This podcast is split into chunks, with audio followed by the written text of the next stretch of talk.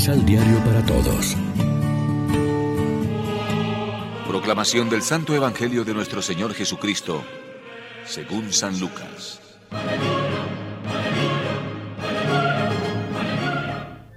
No temas, pequeño rebaño, porque al Padre de ustedes le agradó darles el reino. Vendan lo que tienen y repártanlo en limosnas.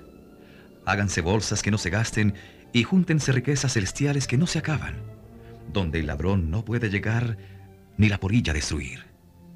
Porque donde está tu tesoro, ahí también estará tu corazón. Tengan puesta la ropa de trabajo y que sus lámparas estén encendidas. Estén como hombres que esperan a su patrón. Él tiene que regresar de las bodas y le abrirán apenas llegue y golpea a la puerta. Felices los sirvientes a los cuales el patrón encuentre velando cuando llegue. Yo les digo que él mismo se pondrá el delantal, los hará sentarse a su mesa y los servirá uno por uno. Felices si los encuentra así, aunque se presente a la medianoche o de madrugada. Sépanlo bien. Si el dueño de casa supiera a qué hora va a venir el ladrón, ¿estaría preparado para no permitirle entrar en su casa? Ustedes también estén preparados, porque en el momento menos pensado vendrá el Hijo del Hombre. Pedro dijo entonces, Este ejemplo, ¿lo dijiste para nosotros nomás o para todos? El Señor contestó, ¿Cuál es entonces el mayordomo fiel e inteligente que el patrón pondrá al frente de sus sirvientes para repartirles a su debido tiempo la ración de trigo? Feliz ese servidor al que su patrón, cuando llegue, encuentre tan bien ocupado. Yo les declaro que lo pondrá al frente de todo lo que tiene.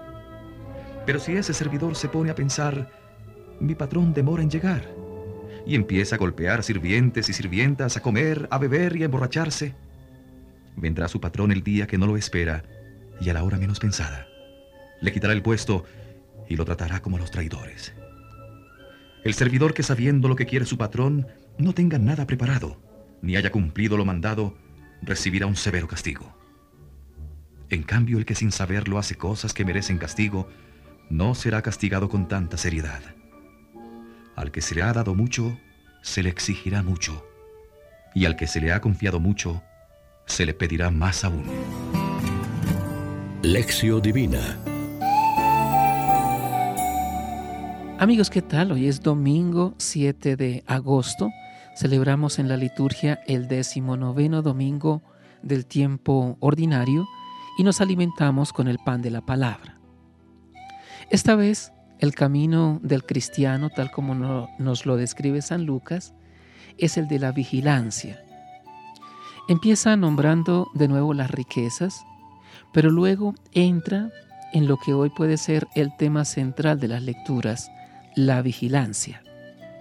Es una dimensión de la fe cristiana que aparece más propia del tiempo de Adviento, pero siempre resulta útil recordarnos la gran pregunta, ¿qué hacemos de nuestra vida? ¿Cómo la estamos administrando? ¿De dónde venimos y a dónde vamos? ¿Vivimos despiertos? Jesús quiere que sus discípulos vivan vigilantes, que estén despiertos. Las comparaciones son muy familiares y expresivas. Los criados deben estar preparados porque el amo puede volver en cualquier momento de la fiesta de bodas a donde ha ido. El dueño de la casa debe estar despierto porque no sabe qué día y a qué hora vendrá el ladrón para abrir un boquete. A la pregunta de Pedro, Jesús especifica que esta actitud de vigilancia la deben tener de modo particular los que tienen una autoridad especial en la marcha de la casa. Al que mucho se le dio, mucho se le exigirá. A todos nos resulta útil la llamada a la vigilancia.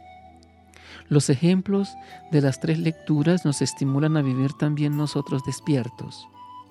Humanamente, pensamos en nuestro futuro y en el de nuestra familia, hacemos planes, calculamos y revisamos los presupuestos, nos apuntamos a las mejores compañías de seguros, nos proveemos de los mejores mecanismos antirrobo, pero vivimos despiertos también en nuestra fe, Trabajamos por crecer en la vida cristiana pensando en el futuro.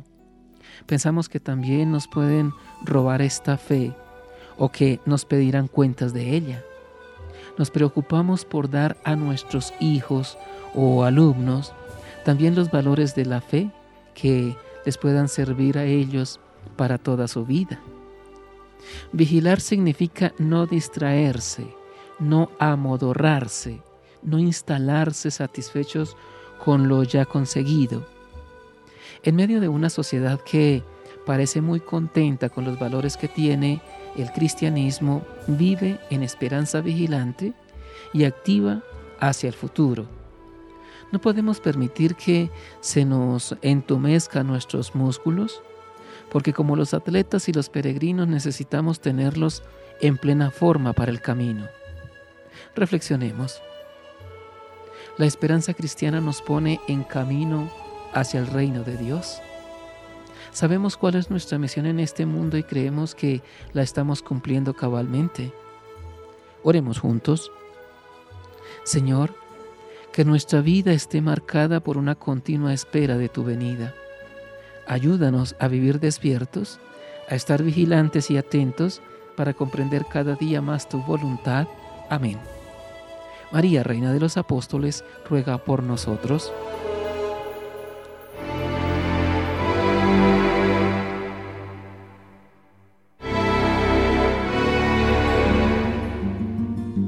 Complementa los ocho pasos de la Alexio Divina adquiriendo el emisal Pan de la Palabra en Librería San Pablo o distribuidores. Más información www.sanpablo.co Pan de la Palabra. Vive la reflexión.